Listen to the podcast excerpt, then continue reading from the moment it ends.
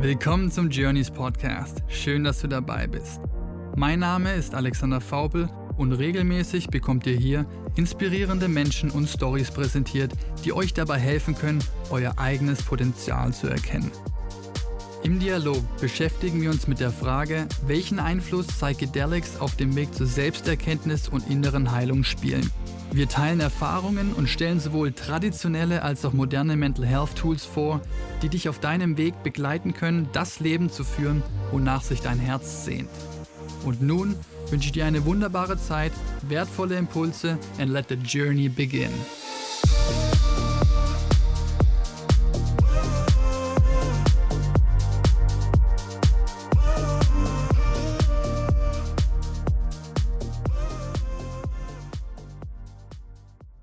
Dieser Podcast behandelt Thematiken, die das Thema Drogen berühren können. Dieses Format dient rein der Aufklärung und stellt keine Aufforderung zum Drogenkonsum dar.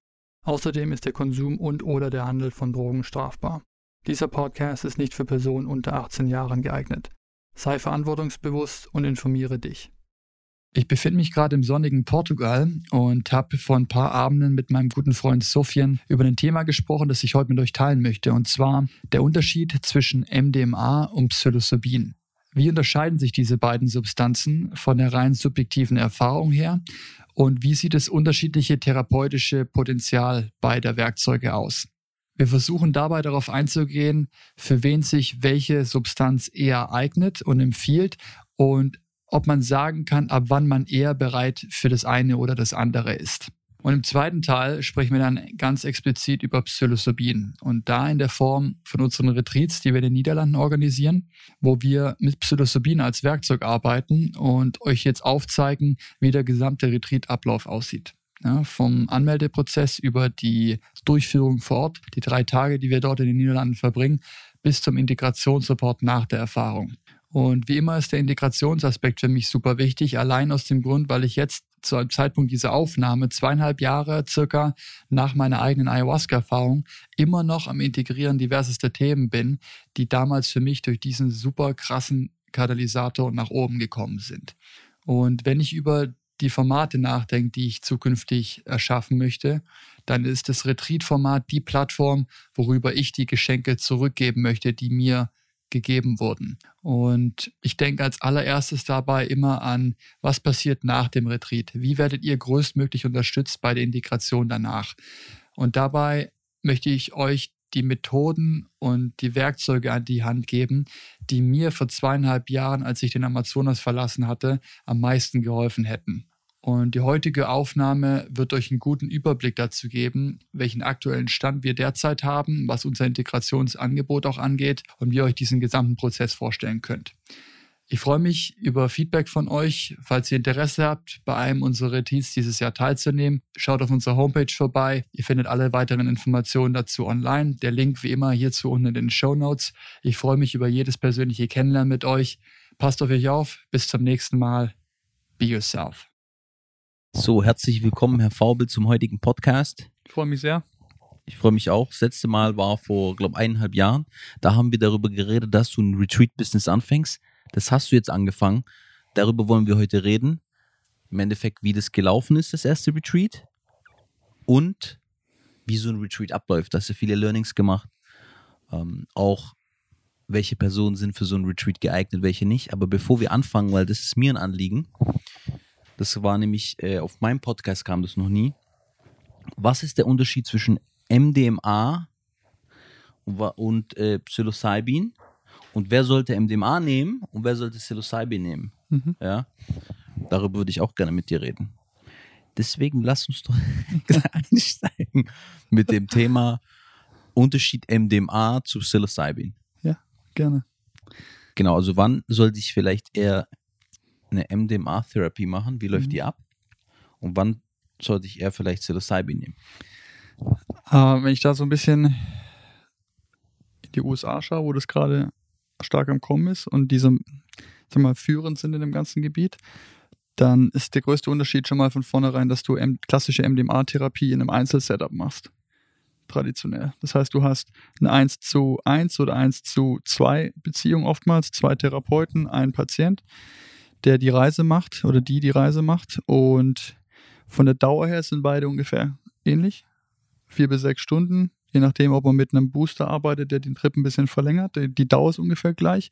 Ist wichtig zu verstehen, weil ein LSD-Trip geht einfach einen halben Tag. Deswegen auch nicht so ein interessantes Werkzeug für so therapeutische Arbeit, weil es viel zu zeitintensiv ist und viel zu lang dauert, als jetzt ein kurzer Psilocybin oder MDMA-Trip, kurz in Anführungszeichen, weil es die Zeit verschwindet so ein bisschen das Gefühl auf den Substanzen.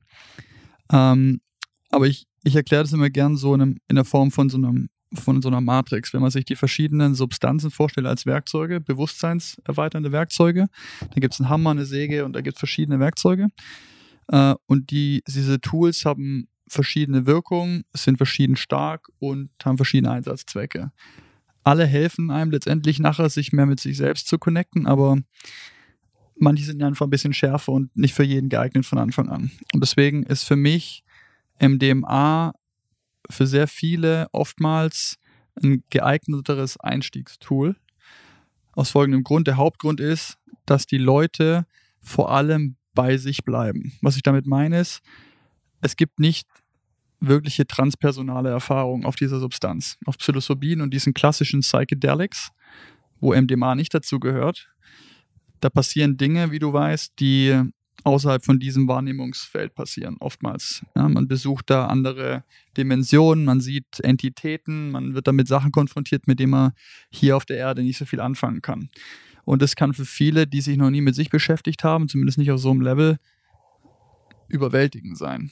Es muss nicht schlecht sein, aber für viele ist es vielleicht am Anfang ein bisschen too much. Gerade wenn wir über Leute sprechen, die traumatisiert sind und noch sehr viel aufzuarbeiten haben aus der Vergangenheit und das noch nie gemacht haben. Beispielsweise jemand, wo sehr, sehr zerstückeltes Elternhaus hatte, häusliche Gewalt, da ist ganz viel schiefgelaufen. Die Person war aber noch nie in einer therapeutischen Behandlung und kämpft im Prinzip mit dem Leben, fühlt sich nie wirklich 100% safe, hat eine gescheiterte Beziehung nach der anderen, kriegt irgendwie das Leben nicht so auf die Kette und denkt so, okay, jetzt ein Psilocybin-Trip, ich habe gehört, das hilft mir, kann helfen, das öffnet gewisse Toren und Pforten, kann einen aber auch zu stark überfordern mit dem Ganzen. Und wir sprechen nachher sicher noch über Integration, die auch bei beiden ein bisschen anders aussieht. Aber wenn du dir einen MDMA-Therapy-Trip vorstellst, du hast da eine Begleitung von einem professionellen Therapeuten oder ein Therapeutenpärchen oftmals und du liegst auf einer Couch. Ähm, das ist oft mit einer, mit einer Augenklappe. Die wird das Augen, die, der, das Sehvermögen genommen. Du kriegst Kopfhörer auf oftmals und bist dann durch eine Playlist geführt, sechs Stunden lang in so einem Trip. Warum schauen die, dass du nicht siehst und die Kopfhörer auf hast? Es gibt verschiedene Gründe. Hauptsächlich willst du bei der MDMA-Therapie ins Gefühl kommen, ins Fühlen kommen. Weil wir nachher, wenn wir über Trauma und Traumaverarbeitung reden, wir über den Körper sprechen. Da werden diese Energien gespeichert, da müssen wir sie auch wieder lösen können. Deswegen müssen wir ins Fühlen in den Körper zurückkommen. Und wenn du die Augen aufhast und dich viel in deinem Außen aufhältst, lenkst du dich oftmals stärker ab und bist dann überwältigt von diesen tollen Farben oder was da auch immer alles passiert.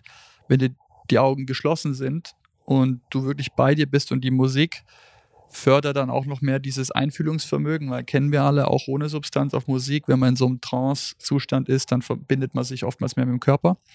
Und das in Kombination für einen vier bis sechs Stunden Trip, da werden die Leute, auch wenn sie bisher noch keine Vorerfahrung haben mit den Substanzen, mit nichts anderem konfrontiert, sage ich immer, als mit sich selbst. Und that's it. Also du wirst eigentlich im schlimmsten Fall zu einer sehr, sehr, sehr bewussten Version, besseren Version deiner selbst. Du wirst sehr viel stärker mit dir connected sein. Dein Herz durch diverse Ausschüttung von diversen ähm, Hormonen im Körper sorgt dafür, dass du dieses Gefühl von Empathie in dir trägst, vor allem Self-Empathy und Compassion. Und es ist ein super starkes Element bei diesem ganzen Heilvermögen von der Substanz, dass du Compassion entwickelst für dich allen voran und dann auch für andere Leute. Aber sehr großer Hinderungsgrund auf diesem ganzen Heilungsweg für Menschen ist, diese Self-Compassion zu fühlen. Wir sprechen auch über Selbstliebe, aber Selbstliebe ist für viele oftmals so ein, so ein Riesenwort. Was ist das? Selbstliebe. Ich habe noch nie Liebe erfahren in meinem Leben. Wie soll ich mich dann selber lieben? Aber auf so einem Trip dann zum ersten Mal zu fühlen, wie es sich anfühlt, wow, ich bin voll bei mir und ich spüre gerade mich 100 Prozent in meinem Körper sicher und wohl und werde konfrontiert gegebenenfalls mit Erinnerungen aus der Vergangenheit, die, die passiert sind, die ich aber schon erlebt habe. Ich habe überlebt. Es passiert nichts noch, was du nicht schon erlebt hast. Und die Substanz hilft dir einfach durch diese Blockaden im Prinzip durchzufühlen, im Prinzip. That's it. Ja. das MDMA. Das heißt, man, ich kann ja aus eigener Erfahrung sprechen, ich connecte dann mehr mit dem Körper, als dass ich so ins Transzendente gehe. Und wie man es ja im IFS sagt, diese Protektoren Mhm. oder Firefighter sind eher weg und ich habe mehr Zugang zu Anteilen von mir, die im Endeffekt durch den Verstand verdrängt wurden Mhm. und kann auf einmal diese Anteile, die Erlebnisse dieser Anteile spüren Mhm. und dadurch in die Heilung gehen. Kann man das so sagen? Ja, du hast gerade IFS erwähnt. In dem Modell gibt es ja einen Anteil, der nennt sich in dem Modell das Selbst. Und der Anteil, mit dem connectest du auf MDMA. Und das ist auch der Anteil, der im IFS-Modell hervorgeholt werden möchte, damit der dann alle Leute an den Tisch bringt, diese verschiedenen Persönlichkeitsanteile alle mal an den Tisch sitzt und sagt, so Moment, der Protektor, der immer dafür sorgt, wenn das verletzte Kind gerade getriggert wird von einem Erwachsenen, weil der Papa hat das Kind geschlagen, sagt, wird, dem wird erzählt, ah, wir sind nicht mehr drei Jahre alt, wir sind jetzt 35, du musst dich nicht jedes Mal fürchten, wenn irgendwie ein erwachsener Mann auf dich zukommt, setz dich mal hin, lass das mal in Ruhe, wir suchen dir einen neuen Job, aber beschützen musst du uns nicht mehr.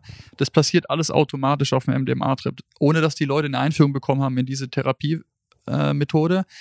passiert es sehr oft, dass Leute automatisch in diesen Modus gehen. Ja? Wie du sagst, die Protektoren, die haben Feierabend, die, die sind einfach weg sorgt dafür, dass du Serotonin, Dopamin ganz viel im, im Körper im, im zirkuliert und du automatisch dieses Angstgespür im Körper nicht mehr hast. Und das ist, ich wiederhole das immer und sage, das, das ist der krasse Unterschied zu den anderen Substanzen aus meiner Sicht, die das nicht unbedingt mitbringen. Da musst du schon sehr viel mehr Vertrauen haben in diese ganze Arbeit und auch gewillt sein, loszulassen. Du kannst auf MDMA, auf einer MDMA geführten therapeutischen Begleitung nicht keine schlechte Zeit haben.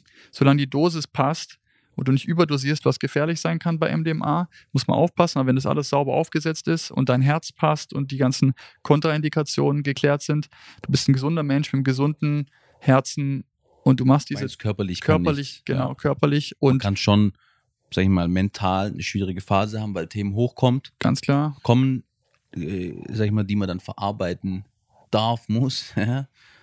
Und dann hat man schon eine schwierige Zeit, aber körperlich meinst du?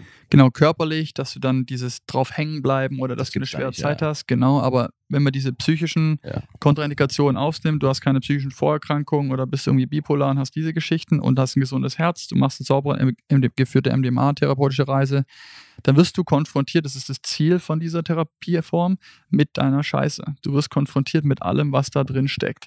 Das ist der Wunsch von dieser Arbeit. Das Ziel. Also, ich habe ja schon unzählige solche ähm, MDMA geführt und nicht geführt mit mir selber und schon geführt auch, ähm, ich sag mal, Sessions gemacht. Und der Punkt bei Selbstliebe ist so, dass Leute, die sich damit noch nicht beschäftigen, die sind rein im Kopf, wenn sie über Selbstliebe nachdenken. Und oft kommt dieser Negativ-Self-Talk. Ja, wenn man ähm, negativ über die Welt denkt oder negativ ähm, über sich, kommt aus diesen unterbewussten Programmen, Traumata, sag ich mal, Verletzungen, die nicht geheilt sind. Mhm. Und viele sehe ich dann, die versuchen über positiv Self-Talk sozusagen an der Oberfläche was zu ändern, ähm, was aber da schwierig funktioniert. Es ist, man, in meiner Welt muss ich da an die Wurzel gehen. Mhm. Und wenn ich dieses Thema behoben habe, dann ist automatisch der Self-Talk weg. Das ist meine Beobachtung, dass sehr stark dieses, ich gehe an die Wurzel und ich kann da sehr schnell hin. Und ich habe schon gesehen, bei mir und bei vielen anderen, dass einfach diese Substanz auf ein Level kommt. Man kann dort, oder ich bin auf so ein Level gekommen, da kommst du, und ich mache ja auch Coaching, ja, also mit einem Coach, mit, mit einem Therapeuten, nenn's wie du willst, kommst du nicht so einfach hin. Mhm. Ja. Und deswegen will ich ja den Podcast auch mit dir machen. Du hast da sehr viel Erfahrung. Ähm, du hast schon viele Transformationen gesehen von Menschen in dem Bereich. Das einfach Power, die diese Substanz hat, ist so gewaltig. Und ist ja nicht umsonst, dass sie jetzt so langsam kommt, ähm, sag ich mal, in die, in die ähm, Welt der Psychotherapie, der Therapie. Genau. Und äh, das, was ich dir auch noch sagen wollte, ja, an der Stelle, wo wir darüber geredet haben, jeder, der die Substanz noch nicht genommen hat, ähm, sei es der gebildetste Arzt, oder der erfahrenste Therapeut, whatever, der soll bitte nicht darüber reden. Mhm. Nicht im Positiv und nicht im Negativ. Das ist, ich rede über Themen, wo ich keine Ahnung habe, sage ich auch, ich habe dazu keine Meinung, weil ich äh, keine Ahnung habe. Mhm. Ja. Und die Therapeuten, die damit gearbeitet haben, ja, das ist klar, die, was die, die sagen alle das Gleiche, ja. Und deswegen, äh, das ist für mich so ein Punkt, jeder soll diese Erfahrung selber für sich machen. Ich, dadurch, dass ich auch Einblick habe, ich muss sagen, von zehn Personen ist es nur bei einer Person nicht so, dass sie sagen, hey, das war wirklich in, ich würde sagen, bei fünf, die sagen, es ist life-changing, bei vier sagen, es hat mir mega krass geholfen. Eine Person sagt, ah, ich bin nicht durchgekommen Mhm. zu mir selber, so wie die anderen das sagen. Mhm. Aber es ist so powerful. Das ist der Grund, wieso ich den Talk mit dir machen wollte, weil es wird viel zu wenig darüber geredet. Es ist mehr MDMA, kennt man in der Partyszene und es ist was komplett anderes. Ja. Vielleicht kannst du da Mhm. mal drauf eingehen, den Unterschied. Ich nehme es auf einer Party oder ich nehme es, sag ich mal, in einer therapeutischen Ja. Session. Vielleicht noch ein, bevor ich darauf eingehe, ein Punkt noch zu dem davor. Und die, die immer noch, aus meiner Sicht, die immer noch sagen, so, ah, das kann nicht, kann nicht richtig sein und so weiter. Klar, viele Leute haben jetzt auch Schiss, dass ihre bisherige Arbeitspraxis dadurch so ein bisschen wegbröckelt, weil du hast gesagt, Bröckelt aber nicht weg. ich habe, weil, weil du gesagt hast, dieses, wer das noch nicht erfahren hat, das ist so powerful. Was ist das Ziel von einer normalen Psychotherapie? Jemand kommt zu einem Therapeuten und ist total verschlossen, weiß nicht, warum sein Leben nicht so läuft, wie er es möchte und sagt, ich habe irgendwelche Themen. Und dann sitzt er da auf der Couch oder am Sessel, dann wird er dran gebohrt und gebohrt, erzähl mir deine Geschichte und mehr und mehr, was ist die Woche passiert. Das Ziel von jeder Psychotherapie ist am Ende, dass der, dass der Patient geführt wird in einem sicheren Raum, dass er die Emotionen, die er fühlt, zulassen kann. Dass er den Release hinbekommt von dem, was in ihm steckt, was er sonst immer zurückhält. Und Selbstannahme. genau, dass er, dass er, Das Mikro hoch. das hilft. Selbstakzeptanz und Selbstannahme. Genau, dass du dich wieder mit deinem Körper mehr connectest, nicht Angst davor hast, was du in dir eh schon trägst und fühlst und das zulässt, ohne Scham und so weiter, alles machst. MDMA macht das für dich. Die Substanz übernimmt den Part. Deswegen kommt dieser Spruch, wie zehn Jahre Therapie in einer Sitzung, daher kommt der. Es ist so, du kannst gar nicht drum rum, weil du wirst ins Fühlen gezwungen. Und das ist für die meisten Leute der Bad Trip, weil, oh Scheiße, dann fühle ich tatsächlich nochmal die Scheiße, die ich schon erlebt habe. Nur, ich sage das immer, der Unterschied zu, du erlebst das Trauma nochmal neu, ohne Substanz. Und das, das ist wie, du bist so eingepackt in so eine Wattekugel, dir kann nichts passieren. Dir schlägt einer eine rein, aber da passiert nichts. Du krie- kriegst so einen leichten Stoß, aber es tut nicht mal weh. Das, du bist einfach eingehüllt in so eine, so eine sichere Hülle und die trägt dich da komplett durch. Und dadurch kannst du alles nochmal so erfahren, wie es eigentlich damals war, aber richtig spüren in jeder Zelle von deinem Körper und dann geht's raus. Ja, Weil das Bad Trip auch eher auf Psilocybin, äh, also im Kontext zu Psilocybin passend ist bei MD. Genau. Eher Oder weniger, ja. bei klassischen Psychedelika, genau, wo auch Psilocybin dazugehört. Genau, deswegen sagte ich vorhin, wenn das sauber aufgesetzt ist, kannst du da keinen diesen klassischen Bad Trip haben, wo du in Hm. die transpersonal irgendwelchen Sachen verrennst, diesen transzendenten Elementen, wo du dann sagst, du Scheiße, wie Also komm, Verstandauflösung. genau, ich habe kein Ego mehr, wie komme ich hier wieder zurück? Nee. MDMA sorgt dafür, dass du in eine gesunde Version von dir selbst kommst. Das heißt, es ist eigentlich dein Ego selbst, aber dein, dein Higher Self-Anteil in dir, wie nennen, wie du ihn möchtest. Durch das, die Öffnung vom Herzen und diese Self- Self-Love, die wird so stark in dir, dass du plötzlich alles andere ist Nebensache. Nur das wollte ich nur dazu noch hinzufügen, weil es ist einfach faktenbasiert so, es gibt kein besseres Medikament oder keine Medizin, keine therapeutische Intervention, die so effizient hilft wie das. Genau, wieso ich meinte, dass dieser Job nicht obsolet wird. Im Endeffekt ist ja die Integrationsphase super wichtig, da kommen wir nachher drauf. Vielleicht die Frage, die ich davor hatte, Thema Party und Ja. Therapy Session. Ja, jeder, der glaubt, und ich war selber, ich meine, wenn du mal Ecstasy ist MDMA im Party-Kontext oftmals bekannt unter Ecstasy in der Raver-Kultur. Wobei da gemischt noch mit anderen Substanzen, wo dann mehr Adrenalin etc. ausgestoßen wird und die Kombination anders ist. Genau, das heißt, Und die Qualität. in der Theorie sollte das MDMA und Ecstasy sein, was du, wenn du irgendwo auf einer Party unterwegs bist, auf einem Festival, jemand kauft sich von irgendwem Ecstasy, höchstwahrscheinlich hast du kein MDMA oder sehr wenig MDMA. Da ist irgendwas anderes mit drin, aber oftmals nicht MDMA. Und deswegen da schon mal die Unterscheidung. Also wenn man aber selbst das wegnehmen würde und würde mal davon ausgehen, jemand kriegt auf dem Festival hundertprozentiges MDMA und macht eine Party oder feiert halt mit Leuten und hat dann eine gute Zeit. Was ist der Unterschied von der Erfahrung, obwohl es die gleiche Substanz ist, zu einem therapeutischen Setting? Der Unterschied ist das, was ich vorhin meinte mit, stell dir vor, du bist auf dem Festival und das Wetter ist gut, du bist draußen, Musik ist da auch mit dabei, aber du hast vor allem deine Sinne sind alle offen. Du siehst, du läufst rum, du connectest mit Leuten.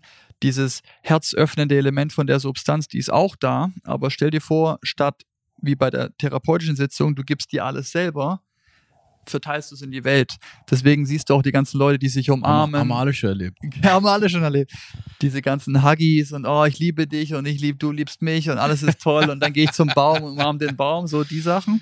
Das ist auch, ich sage nicht, dass das kein Heilpotenzial hat. Das ist auch super eine geile Erfahrung, ja. Und das ist aber ein komplett anderes Erle Erlebnis. Das ist Tag und Nacht. Das kannst du nicht vergleichen. Das heißt, jemand, der zu mir kommt, so, ich habe aber schon 20 Mal Ecstasy genommen, ist ja nichts Neues, sage ich, du hast keine Ahnung. Es ist ein komplett anderer Approach. Und wenn du dich noch nie so mit dir innen beschäftigt hast, wie auf diesem, in dem Setup, ist es ein als ob es eine andere Substanz wäre. Das ist ein anderer Trip. Verstanden. Okay. Das heißt, um es vielleicht nochmal zusammenzufassen, MDMA im Gegensatz zu Psilocybin geht mehr in die Körperconnection rein. Ich bin mehr bei mir. Ich habe nicht dieses Transzendente. Mhm. Es öffnet mehr noch das Herz, mhm. weil ja, sag ich mal, in diesem, in diesem ähm, synaptischen Spalt so viel ähm, Serotonin auf einmal aus so, so overwhelming Happiness, ja, und ich komme damit in Kontakt mit meinen verletzten Anteilen, mit meinen Traumata mhm. und kann die aber schon dann auch selber angehen, indem ich sie einfach auf natürliche Art und Weise face und annehmen kann, weil ich in so einer krassen Selbstliebe bin. So, so, so, so, ein, so ein, ich mal, annehmenden, in dem Moment bin ich so, alles, was ist, kann ich annehmen mhm. durch dieses, dieses hohe Serotonin-Level durch dieses Open Heart im Endeffekt. Plus dazu, neurophysiologisch wie MDMA wirkt anders als die anderen Substanzen. Eigentlich in zwei Gehirnbereichen maßgeblich, die Amygdala und der Hippocampus im Gehirn. Auf der Amygdala-Ebene ist es dieses, unser Fear Center sitzt auch in der Amygdala, also Emotionen, vor allem auch Angst. Das wird runtergefahren im Prinzip ausgeschalten. Und auf der anderen Seite der Hippocampus, wo auch für, für Gedächtnis, Erinnerungsfunktionalität und so weiter zuständig ist, der wird hochgefahren. Und die Kombination stellt dir vor, du hast keine Angst mehr, du hast so viel Serotonin und Dopamin im Körper, du bist voller Selbstliebe, keine Angst plus Selbstliebe und ein erhöht, erhöhtes, verbessertes kognitives Erinnerungsvermögen. Das bringt die ganzen Erinnerungen hoch und du, das fühlt sich deswegen auch so an, als ob du ein Ding nach dem anderen, klack, klack, klack, klack, klack, da kommen diese zehn Jahre in einer Session-Geschichte her. Das ist nicht so wie, oh, das ein Erlebnis, als ich sieben war und das war dann der Trip, sondern das eine, das nächste, das nächste und das in Kombination ist diese Stärke von MDMA. Ich habe auch schon erlebt, öfter schon, dass mir Personen, die das gemacht haben, dann gesagt haben, oh krass, ich habe mich an Sachen erinnert, die dann ein Schlüssel waren, um das Gesamtpuzzle zu lösen. Ja, sehr oft sogar. Mhm. Äh, und das korreliert mit dem, was du sagst, höheres Erinnerungsvermögen. Ja.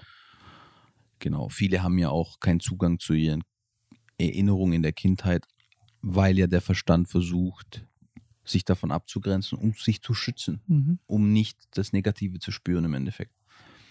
Okay vielleicht können wir jetzt darüber reden, wie Psilocybin wirkt und dann, mhm. wann Psilocybin Sinn macht, weil wann sagst du, eine Person sollte MDMA nehmen, wann sollte sie Psilocybin nehmen? Wir haben jetzt darüber geredet, was da passiert, aber vielleicht, wenn man mal ein Beispiel hat von einer Person. Mhm. Gut, es ist sowieso, wer soll es nehmen, wer soll es nicht, aber jetzt mal hypothetisch, ja, äh, keiner sollte, also jeder soll für sich entscheiden, was Sinn macht oder nicht, aber in einem hypothetischen Fall, wenn ich sage, jemand, der sich noch nie mit sich beschäftigt hat, und damit meine ich nicht, okay, ich bin zur Schule gegangen, zur Uni gegangen, ich habe was gelernt und ich mache, ich lebe halt mein Leben vor mich hin, sondern hast du dich schon in der Tiefe mit dir beschäftigt? Meditierst du? Hast du eine Art spirituelle Praxis? Warst du schon mal bei einem Coach? Warst du schon mal in Therapie? Hast du auf einem tieferen Level versucht, deine unterbewussten Programme zu verstehen und zu ver versuchen zu verstehen, warum du so tickst, wie du tickst? Wenn du das noch nie gemacht hast und du weißt nicht, dass diese Stimme in deinem Kopf nicht du selbst bist. Dieser Schritt hat noch nicht stattgefunden von, ich bin nicht meine Gedanken, ich bin nicht meine Emotionen. Diese, da gibt es eine Beobachterinstanz, das hat noch nicht stattgefunden. Da würde ich sagen, ist Psilocybin zu früh. Aber das bringt dich in eine Welt, wo das sogar transzendiert wird und du verlierst alles, was du geglaubt hast, du bist und kommst dann wieder. Und wenn dann die Integration nicht steht, dann wird es anstrengend. Wird es anstrengend, ja. Kann es gut anstrengend werden. Bei MDMA ist es nicht so. Dann würde die Person einfach mal verstehen, okay, krass, wenn ich so stark mit mir connected bin wie auf diesem Trip oder in dieser therapeutischen Sitzung, dann passieren da Dinge, die ich mir nicht ausmalen könnte, in Form von Heilung, von Annahme, von Selbstakzeptanz, von Versöhnung. Ich konnte plötzlich meinem Vater, meiner Mutter, meinem Bruder, die ich gehasst habe, plötzlich sagen, ich vergebe euch und ich spüre Liebe für diese Person. Deswegen oft ist nach diesen Sitzungen auch, wenn wir über Integration sprechen, simple kleine Schritte, die danach passieren, oftmals life-changing. Nicht nur für die Person, auch für Leute im Umfeld. So dieses, ich habe der Person, mit der ich seit 40 Jahren ein Haus teile, noch nie gesagt, dass ich sie liebe. Und dann ist es so, die Person kommt raus und hat plötzlich die erst neulich wieder gesehen, überhaupt die Möglichkeit, diese Worte auszusprechen, weil für Menschen, für viele Menschen ist das so eine Riesenbarriere zu sagen, ich liebe dich. So viel Angst und so viel Scham und so viel, was da mitkommt und die sind plötzlich befähigt, das auszusprechen. Oftmals sind die Leute in ihrem Umfeld komplett schockiert, so, wo kommt das denn her, was passiert da, was das für Ripple-Effekte damit sich bringt. Nur so simple Sachen sind es oftmals. Es ist nicht immer dieses, ich schmeiß meinen Job und ich renne nach Bali und mache da ein Camp auf, so es sind oft kleine Dinge, aber es fängt dann an, Schritt für Schritt für Schritt. Es fängt an mit der Self-Connection, du bist mit dir verbunden, du spürst dich und was du möchtest einfach mehr und dann passieren die anderen Schritte nach und nach äh, von alleine. Das heißt, jemand, der sich noch nie mit sich beschäftigt hat, würde ich sagen, der ist bei MDMA sicherer aufgehoben als bei einem Psilocybin-Trip. So, wenn du jetzt mal so eine dich mit dir beschäftigt hast, bist schon auf dieser inneren Inner Work Reise für eine Weile, hast schon ein bisschen Therapie vielleicht gemacht und dich mit dir beschäftigt, denkst so, ja, ich weiß auch nicht, irgendwie, ich verdiene viel Geld, stecke aber im Job irgendwie fest, wie geht's weiter? Und Beziehung ist jetzt auch gerade vorbeigegangen und Therapie habe ich schon gemacht und irgendwie fehlt mir gerade so ein bisschen Inspiration oder so. The next level, what's, what's more out there, dann sage ich, Psilocybin kann dir da bestimmt helfen. Da gibt es Antworten auf Sachen, die du dir noch nicht mal gestellt hast und du wirst sicher mit Sachen konfrontiert, die dein bisheriges dein bisherigen Bewusstseinsverständnis übersteigen. Und die Analogie, die ich da oft verwende, ist so, stell dir vor, du, hast einen Luftballon und wenn der noch nicht benutzt ist, hat er seine Ursprungsform. Du bläst den einmal auf, auf volle Größe, der geht nicht wieder zurück auf seine Ursprungsgröße. Der bleibt dauerhaft erweitert, ein Stück. Das gleiche passiert, wenn du einen Psychedelic Trip machst. Dein Bewusstsein erweitert sich und du kannst nicht mehr zurück zu dem Ursprungs, Zustand. Das ist das, was so ein bisschen auch mitschwingt, wenn die Leute sagen, ich habe Schiss, dass ich nicht die gleiche Person bin, die ich davor war. Du wirst es definitiv nicht sein. Ich glaube, wenn ich jetzt mal so reflektiere von eigenen ähm, Erfahrungen, ich hatte zum Beispiel mal einen äh, Psilocybin-Trip, wo ich sehr krass in meine Winner, Winner gekommen bin und krass eine Blockade gelöst habe zu dem Thema, hey, ich kann gewinnen und ich kann mhm. super erfolgreich sein. Ich, diese Self-Confidence, ja. Und das ist was, was nicht auf einem MDMA-Trip so passieren könnte, wenn ich es jetzt reflektiere von all meinen Trips mhm. oder Erfahrungen. Und bei MD war es immer mehr so dieses Gefühle annehmen, ja. Auch oft so, dass ich einfach ähm, körperlich krasse Erfahrungen hatte. Druck an verschiedenen Stellen, was mir auch in einer normalen Therapie-Session mhm. passiert ist, wenn ich ohne Substanz was mache, dass Gefühle hochkommen in gewissen Körperregionen äh, ähm, und ich die dann annehmen kann. Mhm.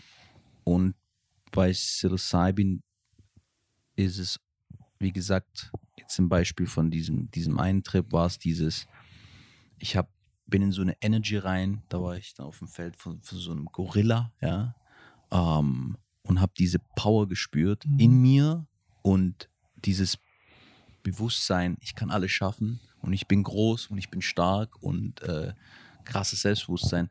Und da war noch eine Stimme davor, die mir, die, die mehr gezweifelt hat als nach, nach diesem Trip. Mhm. Es war eine High Dose ähm, und das ist für mich persönlich ist es nachhaltig. Mhm. Ja. Und du weißt ja, ich denke ja auch groß und dieses, das schüchtert mich selber nicht mehr ein, wenn ich, wenn ich groß denke. Ja. Das hat mir da massiv geholfen. Das ist alles super subjektiv natürlich auch. Äh, Klar. Rick Doblin, der Founder von Maps, das habe ich jetzt neulich erst gehört in einem Interview, hatte gemeint, seine mystischste Erfahrung hatte er auf MDMA in der Natur. Da dachte ich so, ah, krass. So ein bisschen biased, das ist sein Baby, der muss das wahrscheinlich auch sagen. Ja, aber ähm, glaube ich, ja. Mhm. Ähm, musst jetzt nicht Ayahuasca nehmen, um dann zu sagen, boah, krass, ich habe jetzt zum ersten Mal verstanden, was nach dem Leben passiert oder Afterlife-Experiences gehabt oder so. Das geht auch mit anderen Substanzen. Ähm, deswegen ist es sehr subjektiv, aber das was, und das ist, glaube ich, die Brücke auch zu den Retreats, warum macht es auch Sinn, mit Psilocybin in Gruppen zu arbeiten? Ähm, wenn ich ein Wort rausnehmen müsste, was Psilocybin mitbringt, was MDMA stärker ist als bei MDMA, ist es Verbundenheit zu anderen, äh, zur Natur, zu was außerhalb von dir. Du hast Ja, diese dieses Einssein. Einssein, Oneness, ähm, aber Interconnectedness ist die englische Bezeichnung, also so Verbundenheit, das Element von Verbundenheit. Und wenn du dir vorstellst, du machst einen Retreat, bei uns auf den Retreats, sag mal jetzt mal elf Leute, die sind dann alle in einem Kreis äh, gelegen, auf ihren Matten ist alles vorbereitet und so, und dann geht es in die Zeremonie rein, jeder kriegt dann seine Dosis, oftmals tendieren wir auch den Leuten eher so zu einer höheren Dosis, ähm, die Möglichkeit zumindest zu geben, diese Erfahrung auf einer höheren Dosis zu machen, das ist natürlich anders, als wenn du einen leichten Einstieg suchst ähm, mit, der, mit dem Potenzial, eine mystische Erfahrung zu machen. Ähm, und die Leute, die dann, das fängt an, der Trip beginnt langsam, ja, du steigst dich da langsam rein und wenn es dann zum Peak geht, ähm, passieren die wildesten Dinge. Und damit meine ich, du hast gerade gesagt, du warst in der Gorilla-Energie. Beim letzten Retreat hat sich jemand mit einer Wolf-Energie verbunden und ist zu einem Wolf geworden. Das hört sich komisch an für Leute, die das noch. Ja, ja, denkst du, oh Gott, will ich niemals machen, aber so die Energie, so eine animalische Energie, das ist auch ein krasser Typ, starker, maskuliner Mann. Und das war für ihn die Erfahrung von, er war dann auch ein, ein Rudelführer in dieser Erfahrung von einem Wolfrudel und bezogen auf sein Leben. Und wenn wir nachher über Integration sprechen, was bringt dir jetzt so ein Psilocybin-Trip? Du wirst zu einem Wolf und spürst, du willst irgendwie Sachen zerfetzen und du hast so eine bestialische Energie in dir, so, ja, und jetzt gehst du zurück in deinen 0815-Job. Was machst du jetzt mit dem? Ich war jetzt ein Wolf am Wochenende. Ja. So, ja. Aber er war dann so, krass, das hat mir gezeigt, was für ein Alpha-Tier ich bin und wie viel Leadership in mir steckt, die ich noch gar nicht auslebe. Und das ist einer von denen vom letzten Retreat, der jetzt auch seinen Job aufgibt, voll schon auf dem Selbstfindungspfad ist, aber jetzt was Neues startet und jetzt 100 Mal größer denkt als davor. Das hat alle Dimensionen gesprengt von dem, was er davor geglaubt hat, was er erreichen kann. Das ist plötzlich weg bei ihm so. Ja, so krass. Ich kann das alles schaffen. Wer schreibt es vor? Niemand. Mein eigener Verstand sagt mir das. Und dann ist er jetzt ins Außen gegangen und setzt es jetzt um durch, in, durch saubere Integration. Aber dann kannst du so eine Erfahrung haben und der lag neben ihm, lag jemand anders und du denkst dir so, oh Gott, was ist, wenn der daneben jetzt Panik bekommt, wenn da plötzlich ein Wolf die Geräusche auch von so einem Tier macht und das war dann halt total intensiv in dem Moment. Und dann gibt es danach immer nach dem Retreat auch diese Gesprächsrunden, wo die Leute erzählen, wie das für sie war, weil du sitzt auch als Facilitator und Guide dabei. Du kannst dir überlegen, was du möchtest, aber du weißt nie, was passiert in diesem Körper. Du Grimassen und, und Geschichten kannst du ablesen, aber nicht, was innen drin passiert. Die Mensch kann sechs Stunden da liegen und nur getanzt haben, die wildesten Sachen, du siehst es nicht. Das sagt gar nichts. Und danach in diesen Gesprächsrunden kommen dann die, die geilsten Sachen nochmal raus. Und ein zentrales Element ist immer, du lagst gegenüber von mir im anderen Raum, aber als du angefangen hast zu weinen, habe ich deinen Schmerz gespürt und konnte dir durch meine Liebe meine Liebe schicken und die Verbundenheit, die ich gespürt habe zu dir, die hat mein Herz so geöffnet und es hat mich an meine verstorbene Mutter erinnert und dann kam meine Mutter zu mir und dann hat meine verstorbene Mutter, da musste ich weinen.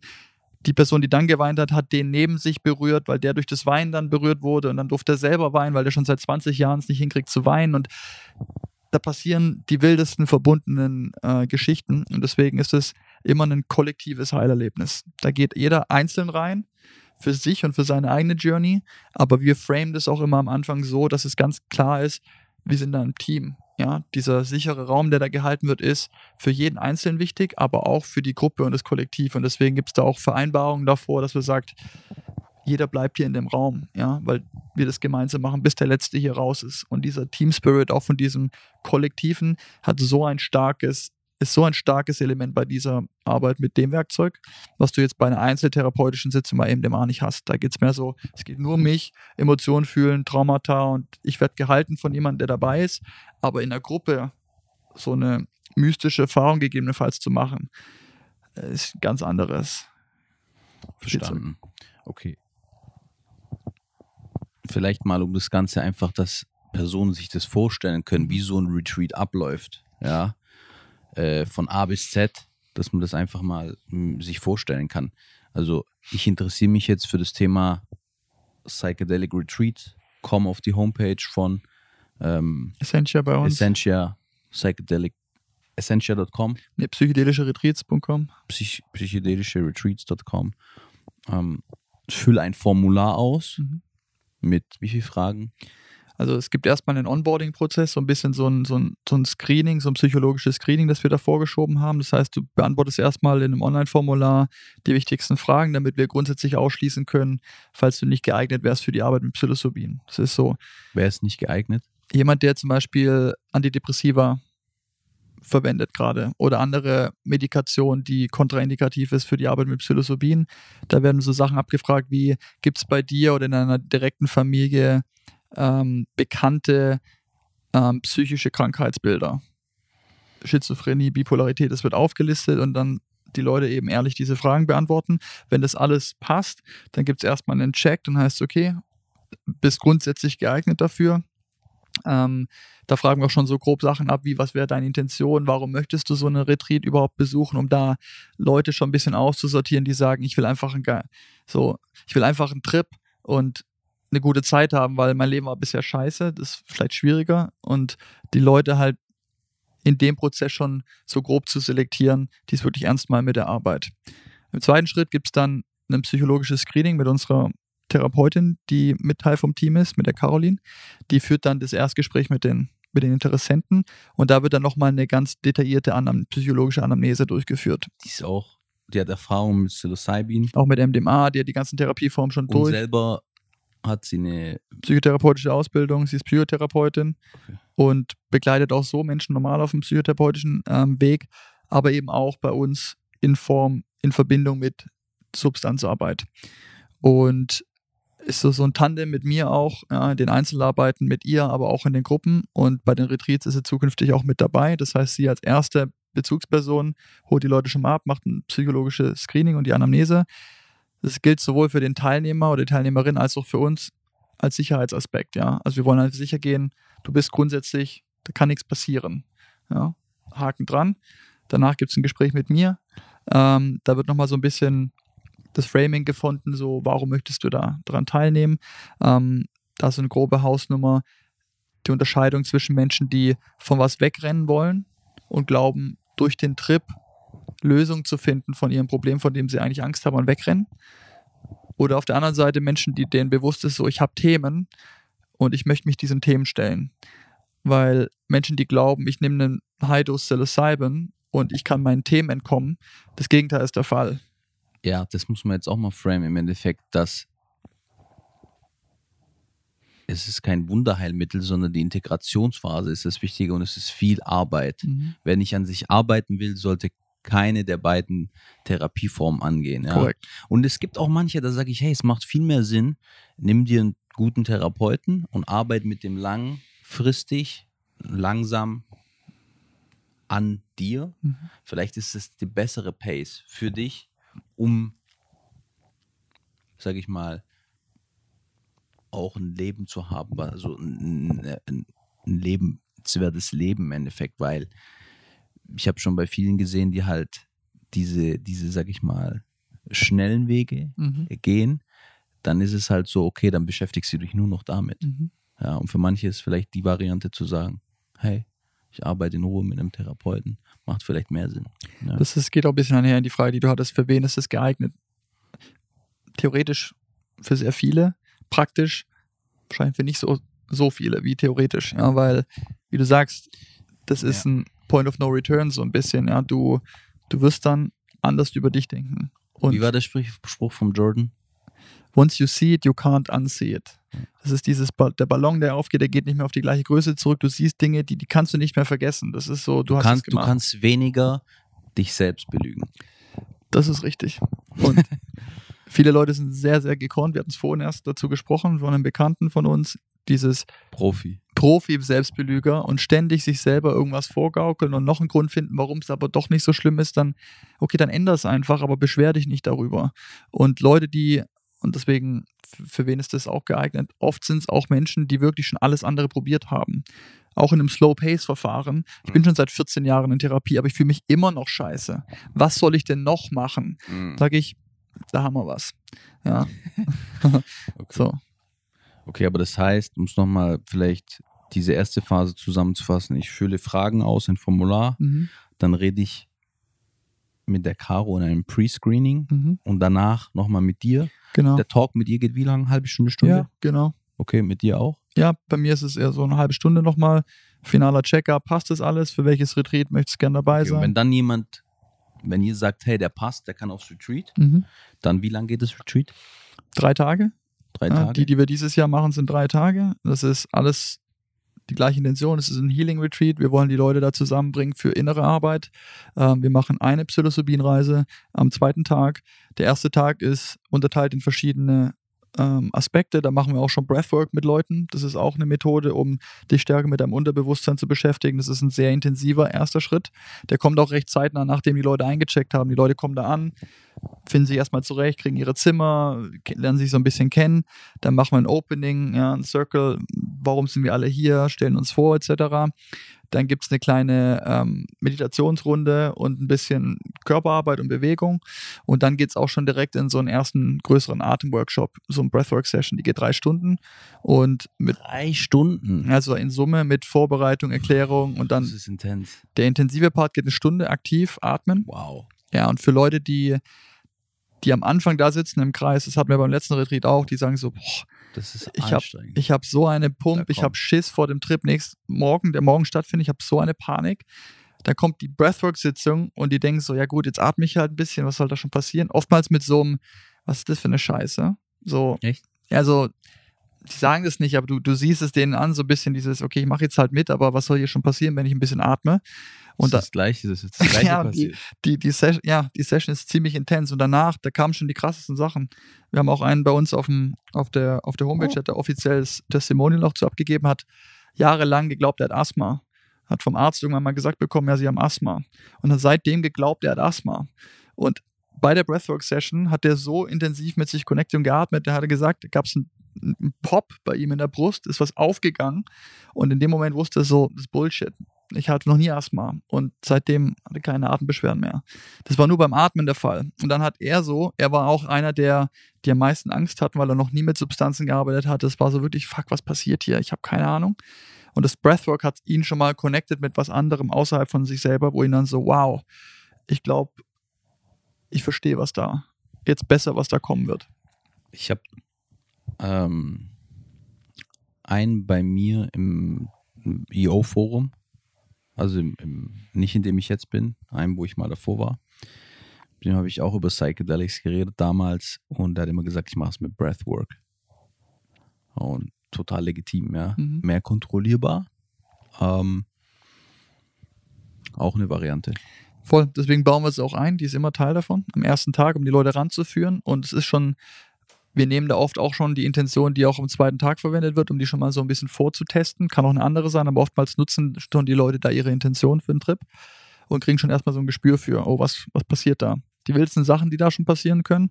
Ähm, und dann schließen wir den Abend, da gibt es auch so ein bisschen Gruppengeschichten und Sauna und, und sowas, Meditation und Yoga, das haben wir auch an jedem der Tage dabei. Und dann kommt der zweite Tag, ähm, frühes Aufstehen, dann machen wir so einen Silent Mode. Sorry, dass ich unterbreche, aber man kann sagen, erster Tag ist Ankommen, in der Gruppe bonden Mhm. und gleichzeitig schon mit sich connecten, vielleicht auch Nervensystem ein bisschen runterfahren, eingrooven auf die Session am zweiten Tag. Ja, und wir machen noch so, so Sachen wie, es gibt noch 1 zu 1 Coachings, die passieren am ersten Tag, dass du nochmal jeweils mit deinem Guide oder Facilitator ins Gespräch nochmal gehst, deine Intention schärfst, deine Ängste und Sorgen nochmal besprichst, ähm, dass du wirklich das Gefühl nachher hast von, ich bin hier sicher und aufgehoben. Und das war auch das Feedback von allen Teilnehmern. Beim letzten Retreat war so, okay, auch die Ängste und Sorgen, die ich noch am Anfang hatte, die waren nach dem ersten Tag weg. So ganz, ganz wichtiges Element, bevor du in die Psil- Psilocybin-Reise gehst, dass du sagen kannst, so klar, Restnervosität hat jeder.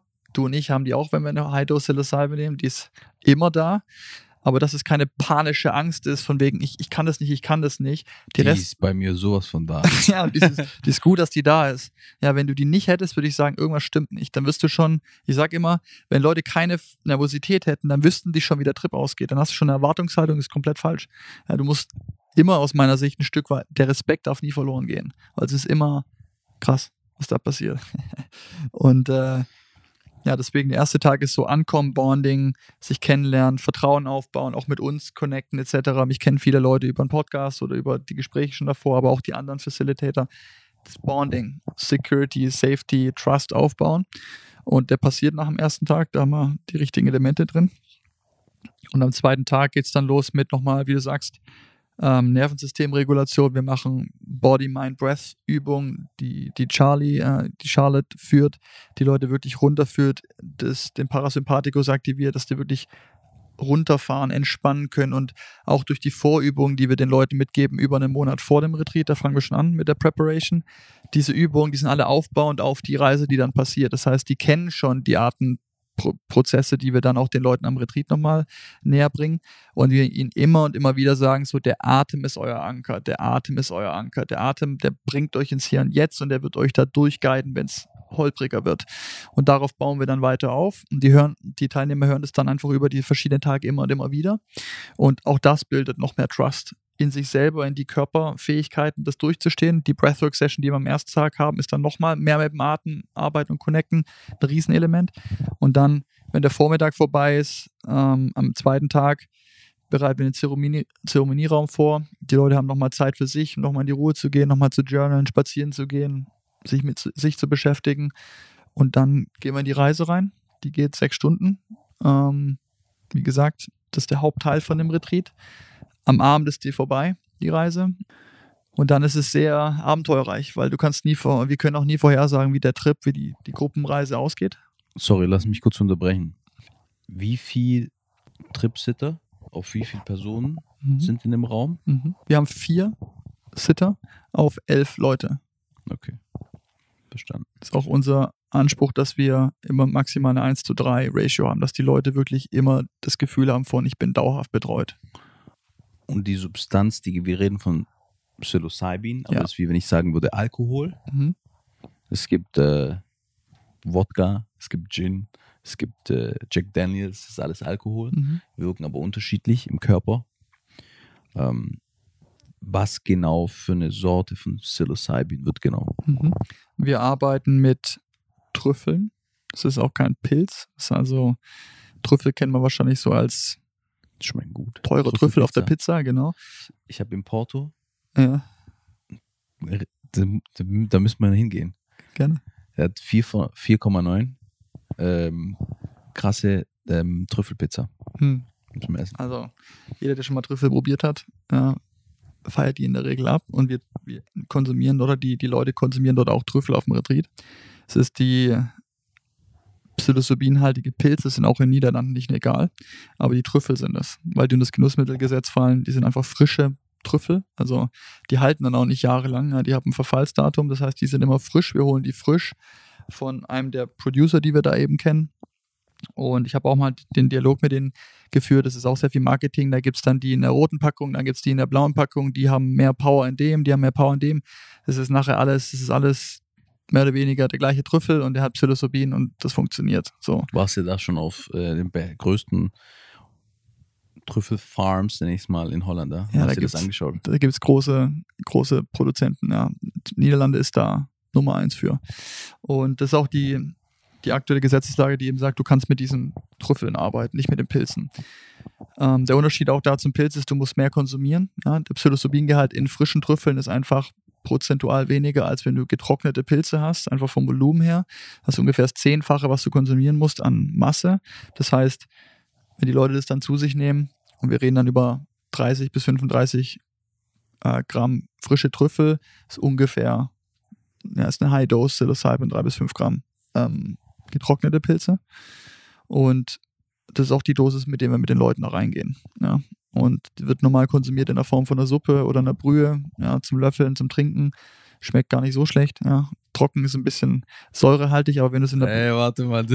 wenn du es in der Brühe trinkst, ist es nicht. scheiße. Ja, wenn du es so isst. Ja, Mhm. aber wir machen das in der Brühe wie in so einer Suppe. Ah, okay. Das ist wirklich wie eine herzhafte Das haben wir noch nie Suppe. gemacht. Nee, aber so machen wir das.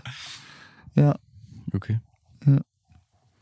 Eine leckere Suppe also. leckere Psilocybin-Suppe.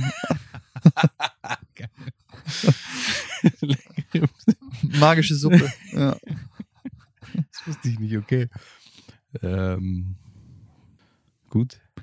Will ich auch mal probieren. Darfst du sehr gerne. und äh, der, der zweite Part, also wenn das Retreat dann, also der, die Zeremonie vorbei ist, ist dann immer spannend, weil Leute kommen früher aus dem Trip als andere. Manche wollen dann noch drei Stunden liegen bleiben, sich nicht bewegen und einfach noch in dem Raum bleiben, weil der Raum, die Energie, die in diesem Zeremonieraum danach herrscht, ist einzigartig. Wenn du da von draußen von der Küche kommst und warst sechs Stunden nicht in dem Raum, da schlägt es dich um. Das ist so, wow, was ist hier gerade passiert? Und deswegen oft gehen die Leute auch an dem Abend dann noch, der Raum bleibt offen danach, die Musik läuft da weiter, die Plätze sind noch alle kuschelig und so, wie sie verlassen wurden. Die Leute gehen auch oft nochmal dann da rein in dem, dem Nachwirken von der Substanz. Nicht nach sechs Stunden ist es raus, du bist dann immer noch aktiviert, nicht mehr so stark. Gehen oft auch nochmal rein, legen sich hin und fühlen nochmal nach und so. Das ist eine super schöne Energie, die da herrscht. Und ja, wir closen dann irgendwann den offiziellen Teil so nach sechs Stunden. Sage ich dann so, okay, jetzt darf jeder sozusagen seines eigenen Waldes, äh, wie sagt man das, seines eigenen so und so walten. Ja, darfst einfach raus und darfst du dich auch draußen bewegen und um dich kümmern. Ähm, dann gibt es Essen und so weiter und ein anderes Bonding als am ersten Tag. Danach sind die Leute so close, weil du halt gemeinsam mit deinem Nebensitzer oder mit den Leuten in der Gruppe halt so, so einen Trip gemacht hast. Das ist, Gemeinsamer Trip verbindet natürlich. Ja. der ist, ist, also für Teambuilding kann ich mir nichts vor, Besseres vorstellen als das. Und ja, dann haben wir das Open End wieder. Geile Geschichten, da fängt schon ein bisschen. Company machen. ja, gerne. Ja, für Startups, glaube ich, super genial. Es Ähm, gibt ein paar, ich kenne, die machen das, aber klar, die sind, ähm, kommt drauf an, was für eine Company du hast. ja, eher Startups, denke ich, passt da eher rein, als jetzt klassischer Corporate. Auch weil viele Leute, die sich noch nicht mit der Arbeit wohlfühlen, wahrscheinlich den Job nicht mehr weitermachen wollen danach. Äh, können wir nachher zu reden, aber sehr oft der Outcome ist so, ich fühle mich stuck und ein Job ist ein Teil davon, ich muss da was ändern. Aber um das Retreat-Format abzuschließen, am, Ja. am nächsten, dann ist irgendwann mal Schlafenszeit, Leute gehen schlafen und am dritten Tag, am letzten Tag ist dann nochmal morgens Yoga, Meditation und dann ist eigentlich der größte und Frühstück und so weiter und dann ist der, der größte Teilaspekt ist eigentlich Zusammenkommen nochmal in der gesamten Runde und dann der Integration Sharing Circle. Und der ist eigentlich mein Favorite Part vom Retreat. Klar, der, der Trip und die, das, die Zeremonie an sich, die ist immer auch für uns natürlich der, der, der aufregendste Teil, weil du weißt nie, was passiert. Aber dann am nächsten Tag, wenn das ein, die Nacht vorbei ist und die Leute haben das alles so ein bisschen schon verarbeitet, ein bisschen sack, äh, sacken lassen, dann von allen zu hören, wie es war. Wir sagen auch den Leuten, redet nicht so viel darüber jetzt am ersten Tag, behaltet es erstmal für euch und bei euch, das ist euer Ding. Und dann wird jeder eingeladen, am letzten Tag dann vor dem Team mit der Gruppe zu teilen, was eben die Person teilen möchte. Und da geht's Gib ab. mal ein Beispiel. Also wenn wir über Traumata sprechen, dass dann oftmals Scham ist oftmals ganz, ganz großer Bestandteil von, ich kann mich, ich traue mich nicht, der Welt so zu präsentieren, wie ich bin, mit all dem, was mir passiert ist, wie eklig das war oder wie, wie schambehaftet das Ganze war. Und dieses, ich hin, mich, es hindert mich daran, mich voll zu akzeptieren, weil es Teil von meiner Vergangenheit ist, ein Teil von meinem Schatten. Das wurde vielleicht im Trip zum ersten Mal gesehen und anerkannt und Personen vergeben etc. und krasse emotionale Durchbrüche erreicht. Und dann am letzten Tag den Mut zu haben, in einer Gruppe, mit denen du da zweieinhalb Tage durchgeritten Zu bist, sharen, ja. durch dieses Tal, da ist so ein Bonding danach da, das ist krass. Die Leute kennen sich davor nicht, die wollen danach nicht dieses Retreat verlassen. Die sagen so, fuck, ich will dich wiedersehen und da entstehen richtig lange Freundschaften bei. Ja, es ist krass. Und dass dann diese Person es vielleicht schafft, zum ersten Mal sich von einer, auch noch von einer Gruppe, von einer großen Gruppe, nicht beim Therapeuten in einer Einzelsitzung, von einer großen Gruppe zu öffnen und seinen Schmerz zu teilen. Und ein Riesenteil von diesem Heil, von dieser Heilerfahrung ist jetzt vorhin gesagt, es ist ein kollektives Heilerlebnis. Aber ein sehr, sehr, sehr wichtiger Aspekt ist, dass du in einem sicher gehaltenen Raum dich trauen kannst, das zu scheren und das angenommen wird von der anderen Seite und du nicht noch mehr oben drauf lädst, als eh schon ist. Ganz oft ist es nämlich so, und das habe ich vorhin nicht erwähnt, aber der Unterschied zwischen, man macht eine MDMA geführte Self-Therapy-Session, man macht das alleine, versus da ist jemand dabei als Therapeut und ist, das nennen wir auch Empathic Witness. Das ist jemand, der dem Ganzen beiwohnt und dir dann auch sagt, das ist okay, so wie du dich fühlst und dir auch dieses Gefühl gibt, you're okay, it's okay that you cry. Den Raum hält auch. Den Raum hält und dir auch diese, diese Empathie widerspiegelt und dir im Prinzip eine Berechtigung gibt dafür, dass du dich so fühlst, wie du dich fühlst, von außen. Viele Leute, die Trauma erfahren haben, die haben genau das nicht. Die kennen es nicht, mit sicheren Menschen umgeben zu sein, weil es immer irgendwie Pain gab dabei. Und dann in einem Raum zu sein, wo alle Menschen nur dein Bestes wollen und du teilst deinen Schmerz mit, diesem, mit dieser Gruppe und alle schauen dich an und du fühlst nur Empathie, die zurückkommt und alle umarmen dich danach und sagen, hey, we love you und so weiter. Was da passiert, das ist krass. Ja, also dieses mit anderen Menschen, das ist, äh, da würde ich jetzt aus eigener Erfahrung bestätigen. Da passiert nochmal so viel in der Interaktion mit anderen Menschen. Das ist äh, so krass. So wichtig. Ich sag mal, das ist auch der, der Aspekt, wo es am emotionalsten wird. Da gehen auch die Papiertaschentücher rum, ja. Also da wird, da passieren ordentlich Sachen. Und das ist der schönste Moment für mich, wenn danach die Leute nicht mehr auf der Substanz sind und nüchtern, noch im Afterglow, aber halt nicht mehr auf Psilocybin, auf einer High Dose. Und dann siehst du die Menschlichkeit, die rauskommt. Afterglow. Der Afterglow. Und wie äh, Paul Stamets, der führende Mykologe weltweit, sagt, unterschreibe ich 100%, sagt, Psilocybin makes nicer people. Und, True. Und die Leute danach, du siehst, die waren davor verschlossen. Weil das Ego auch weniger dieses, das, man versteht, dass wir nicht getrennt sind voneinander. Mehr Compassion, mehr Empathie. Ja. Deswegen, Gegenteil von getrennt sein ist Verbundenheit. Deswegen meinte ich, Psilocybin macht genau das. Und dass diese, diese Grenzen von deinem, von deinem Selbst, von deiner Selbstwahrnehmung, dass die sich auflösen und du verstehst, ich bin nicht nur das, was ich glaube gewesen zu sein ich bin der Alex mit dem Job, mit der Partnerin, mit dem Körper, mit dem Problem, mit so ich bin die ganze Zeit mit mir beschäftigt mit meinem Problem und danach kommt diese Substanz und hilft dir zu verstehen, du bist nicht das. Du lebst gerade in der Ich-Identifikation mit deinem Ego dieses diese Erfahrung, aber das, du bist alles und noch viel mehr. Und das klingt jetzt für Leute, die noch nie so eine Erfahrung gemacht haben, super, uh, was ist das? Du musst die Erfahrung gemacht haben, dann weißt es, ja. Aber das ist der Moment, wo ich meine, das ist der Point of No Return. Und der, der auch so viel Heilung mit sich bringt und die Leute, wie er sagte, makes nicer people, aus meiner Sicht, wenn du einmal verstanden hast, du bist verbunden mit allem, was, was existiert, dann wirst du automatisch verstehen, okay, ich kann auch andere Personen nicht mich scheiße behandeln, weil ich mich selber dadurch wie scheiße behandle. Ich meine, für, für mich persönlich, das Schönste im Leben ist, tolle, enge Beziehungen zu haben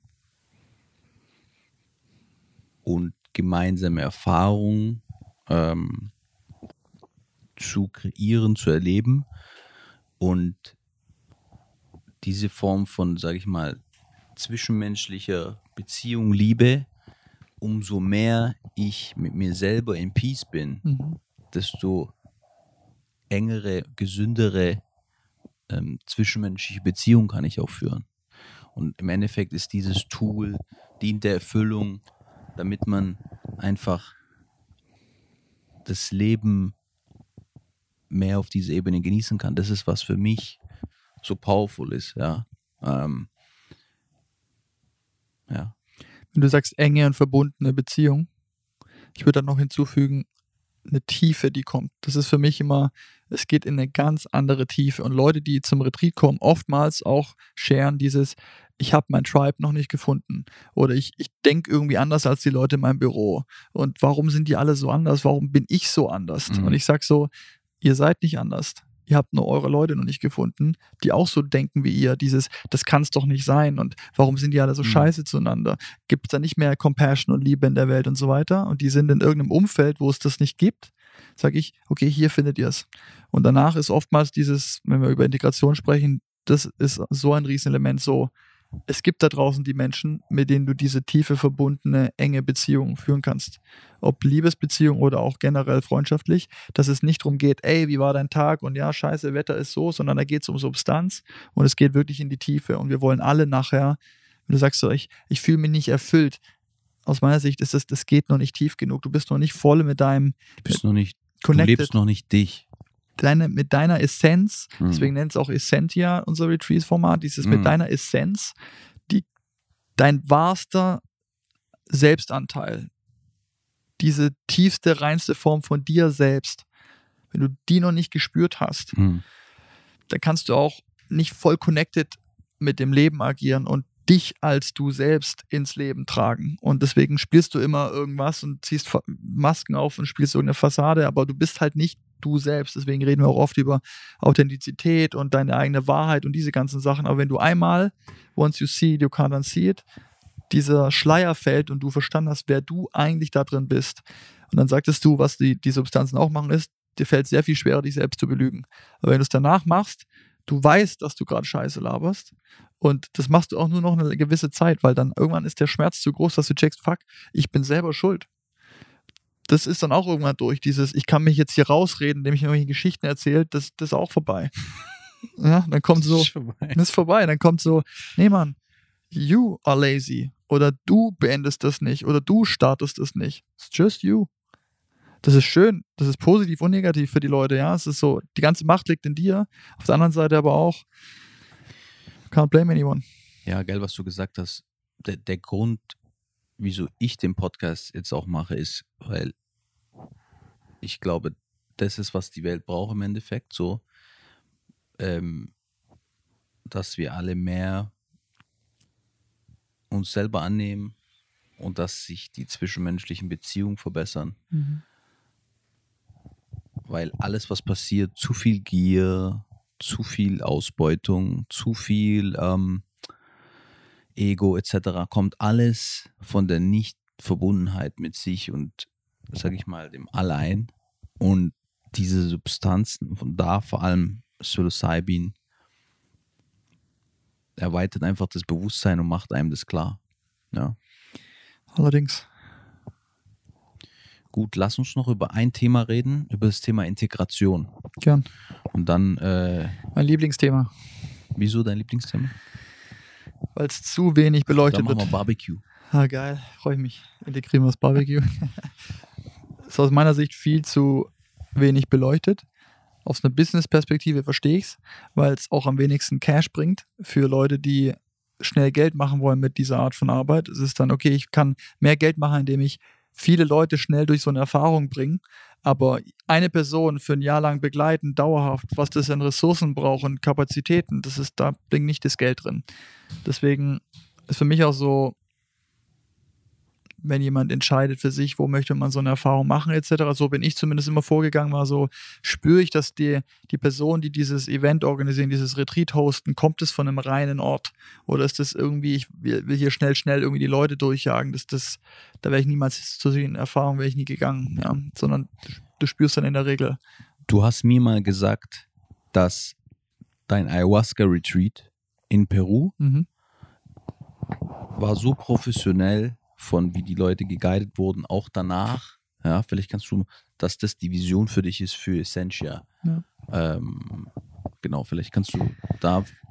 Sehr gern. Das war meine Inspiration damals, als ich diese erste Erfahrung hatte davor, jetzt zweieinhalb Jahren fast. Das war für mich noch nie da gewesen und so viel Heilung, die da passiert ist. Und dieses, mich zum ersten Mal selbst zu erkennen, zu wissen, wer ich wirklich bin, ohne die ganzen Ängste und diese ganzen Schleier. Und dann die Frage beantwortet zu bekommen, how can I serve the most? Und die Antwort war, indem ich diese Art von Arbeit vertrete, weil ich die selber erfahren habe und andere Menschen den Zugang zu ermöglichen dazu. Und seitdem bin ich auf dieser Reise. Ähm, und was die super gemacht haben für mich war vom Onboarding über die Erfahrung an sich. Es war ein längeres Retreat-Format, zwei Wochen mit fünf Zeremonien über zwei Wochen im Amazonas, Krank.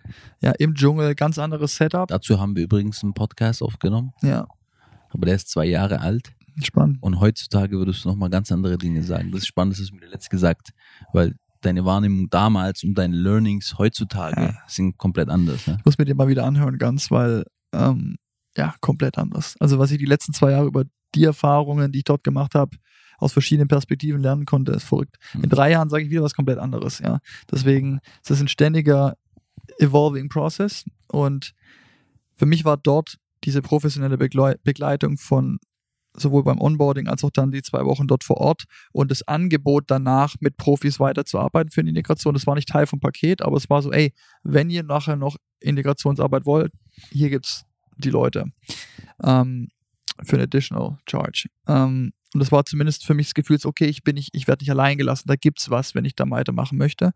Habe ich damals nicht gemacht. Ich dachte so, ich habe das alles selber im Griff. Ja, das war so, na, hat ja Gotteserfahrung, Einheitserfahrung, was muss ich jetzt hier arbeiten? Und dann äh, ging eine Beziehung in die Brüche und dann ging es los. Der Ritt. Äh, und dann hat es bei mir mit Therapie angefangen, zum ersten Mal Psychotherapie und dann kamen ganz viele von diesen Dingen, über die ich jetzt spreche, zum ersten Mal für mich auch wirklich hoch. Ich bin ja auch auf diese Erfahrung gegangen, auf dieses Retreat und dachte, ich habe keine Themen. So, das ist ja klar, so kleine Sachen halt, aber nicht diese Tiefe an Scheiße, mit der ich mich jetzt beschäftigt habe die letzten zwei Jahre, weil ich voll in der Verdrängung war, wie die allermeisten, weil natürlich willst du deinen Shit nicht annehmen, ja, ist halt unangenehm. Auf jeden Fall hat es mir die Augen geöffnet und dann diese letzten zweieinhalb Jahre jetzt für mich so, so klar gemacht, dass eine Erfahrung mit so einer Substanz ohne Integration kannst vergessen. Da musst du nicht machen. Also dann hast du eine krasse Erfahrung und die ist wie ein geiler Urlaub, den du vor fünf Jahren hattest. Irgendwann ist es so, ich gucke die Bilder an, ah ja, da war ich da auf den Malediven, das war, glaube ich, ganz geil. Aber das war vor fünf Jahren, das ist nicht mehr präsent da. Was ist jetzt noch davon da, ja?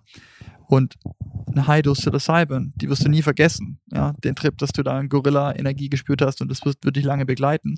Aber bei der Integration geht es darum, okay, was nimmst du jetzt daraus mit, um ganz konkret dein aktuelles Leben zu verbessern? Dich und deine Umstände und dich als Mensch, wo möchtest du hin? Die ganzen Themen, in denen du da ran bist, wie schaffst du es jetzt, durch dieses Werkzeug unterstützt, an diesen Dingen konkret zu arbeiten? Und was wir jetzt aufbauen und da am Erweitern sind, ist eben äh, ein Programm für Leute, weil nicht jeder tickt gleich. Nicht jeder braucht Therapie. Manche waren schon zehn Jahre in Therapie, kennen die ganze Geschichte, die brauchen was anderes. Ähm, da verschiedenstartig aufgestellt zu sein, dass Leute, je nachdem, was für ein Bedürfnis sie danach haben, an die richtige Person geführt werden können. Und bei uns ist ein zentrales Element Psychotherapie, ans Fohlen von der Caro, die übernimmt es dann. Ähm, dann gibt es einen Aspekt von klassischem Mindset-Coaching, auch wenn gewollt, mit Psilocybin Unterstützung, also Microdosing-Coaching, das wir anbieten. Und als drittes Element, starkes Element ist so eine Body-Mind-Practice, das ist die Charlie, die auch vor Ort dann kennengelernt wird auf dem Retreat, durchführt, die Leute dann wirklich mehr in den Körper führt durch Yoga, aber nicht das, was die meisten Leute unter Yoga verstehen. Es ist mehr einfach in der Stille sitzen, mit Breathwork und Meditation mehr mit sich connecten. Und je nachdem, wo du als erstes andocken möchtest, darfst du dann anfangen, wenn du das möchtest. Ja, wenn man jetzt die, die Zahlen mal hernimmt vom letzten Retreat, die Hälfte haben diese, diese Sachen in Anspruch genommen. Die andere Hälfte hatten schon Therapeuten und haben schon eine Praxis und gehen auf ihren eigenen Weg. Ähm, und oft ist es so, die Leute fangen mit einem an, zum Beispiel mit Therapie, und ein halbes Jahr später wollen sie das nächste machen und dann das nächste. Also das ist alles, es greift ineinander und unterstützt sich. Um da auch mal, jeder sollte Therapie machen oder Coaching. Mhm. Ja. Ich selber mache es auch. Ich komme ja mehr aus dem Unternehmerumfeld und ich kenne ja ganz viele Unternehmer, die sehr erfolgreich sind. Millionen an Umsätze, Millionen an, an äh, Gewinn machen und von außen, boah, die haben genauso ihre Themen, die arbeiten dran, manche mit Coach, manche ohne. Und manche sagen, okay, ich hätte früher mit einem Coach anfangen sollen. Äh, das, das, die Außenwelt zu meistern und die, und die Innenwelt, das sind zwei Paar Schuhe. Und ich kenne keinen, der, sag ich mal, sagt, dass, wenn ich einen guten Therapeuten hatte oder dass, dass mir das nicht massiv geholfen hat, um meine inneren Innenwelt zu meistern. Ja, das würde ich jedem empfehlen, da Geld zu investieren. Wie Ja, viele Leute kennst du, die im Außen erfolgreich sind, im Innen unhappy? sehr viele. Wie viele kennst du, die im Inneren nicht zufrieden sind und im Außen deswegen keinen Erfolg haben? Ich kenne schon auch Leute, die im Inneren zufrieden sind, aber im Außen nicht. Und das ist jetzt die Frage, also was ist Erfolg? Reden wir von monetärem Erfolg? Reden Mhm. wir von persönlicher Erfüllung? Es gibt schon Leute, die mit sich selber gut sind, aber trotzdem, also Ja, da gibt es verschiedene Level. Das ist eine komplexe Frage. Am Ende vom Tag, ich kenne viele, die sich auch selber gut annehmen können, aber trotzdem noch das Selbstbewusstsein fehlt oder der Mut, an der einen oder anderen Stelle auszubrechen aus gewissen Strukturen. Mhm. Ja. Ähm, für mich, ich sage immer, es gilt, die Außenwelt zu meistern und es gilt, die Innenwelt zu meistern. Ähm, und ich kenne Leute, die haben die Außenwelt auf einem Top-Level gemeistert, die Innenwelt nicht. Leute haben die Innenwelt gemeistert, die Außenwelt nicht. Und es gibt welche, die haben beides gemeistert. Es gibt welche, die haben Gar nicht die. Innen und Außen nicht gemeistert. Ja. Äh, ich würde jetzt da keine Korrelation, wenn ich die Innenwelt habe, ich auch die Außenwelt. Ja, natürlich ist da mehr eine Korrelation zusammen als andersrum. Das würde ich schon so sagen. Die Idee bei uns oder die ich, die ich vorstelle und die Vision ist, dass die Leute langfristig begleitet werden, um beides zu meistern. Weil aus meiner Sicht eben diese vollkommene Erfüllung. Für mich ist es, wenn du die, die innere Transformation hinlegst, die Inner Work machst und diese, an dir arbeitest, dann, dann wirst du automatisch nicht einfach da sitzen wollen und, und RTL 2 gucken. So. Und Chips essen und deine Frau scheiße behandeln oder dein Mann. Das ist so, das passiert dann nicht. Wenn du dich mit dir beschäftigst, dieses makes nicer people oder smarter people oder more aware people, ja, you replace the word, ja, das ist so, okay, mit erhöhtem Bewusstsein aus meiner Sicht, mehr Heilung, mehr Bewusstsein, wirst du, kommst du mehr zur Natur zurück, zu deinem Wesenskern, der einfach Wachstum vor allem voran möchte, evolutionsbedingt. Du möchtest wachsen auf allen Ebenen, innerlich, aber dann auch im Außen. Und dann sagst du, mir reicht es, wenn ich eine Family habe und einen normalen Job und 40 Stunden Arbeit und ich kann hier in Urlaub, bin aber happy innen und außen, top. Und andere sagen, ich habe einen anderen Wachstumsdrive und ich muss hier zehn Companies machen und die Welt verbessern. Whatever it is, ja, aber Wachstum ist dann automatisch dabei auf allen Ebenen, die kommt. Und das ist so ein zentrales Element und deswegen bauen wir gerade dieses System auf, dass Leute danach in die richtigen Startbahnen geschickt das werden. ist das Purpose-Thema, meinst Ja, du, dass die auch. mehr in ihrem Purpose gehen, ja. Ja. Im Endeffekt, meine Erfahrung ist, desto mehr ich mit mir selber connected bin, desto mehr spüre ich auch, wer bin ich, was will ich in dieser Welt kreieren, welchen Wert will ich in dieser Welt hinterlassen, ähm, wie will ich leben, etc. Das ist ja dann verbunden. Im Endeffekt, das ist, das ist spannend. Dann ist im Endeffekt, man hört sein Herz und der Verstand ist nicht der Leader, sondern das Herz ist im Zentrum. Deswegen ist auch von unserem Körper, Mhm. das ist, glaube ich, kein Zufall. Ähm, und, und der Verstand ordnet nur ein, was das Herz, ähm, sag ich mal, wa- was aus dem Herzen kommt und, und, und versucht es in dieser Welt dann, sag ich mal, zu materialisieren. Ja, der, der, der, beide Ebenen sind super wichtig, aber was ich sagen will, ist es dann irgendwie eins. Mhm. Ja, es ist nicht, dass der Verstand und das Herz, wie viele sagen, ja, mein Verstand sagt das, aber mein Herz, sondern da ist es das dann mehr ein Beat.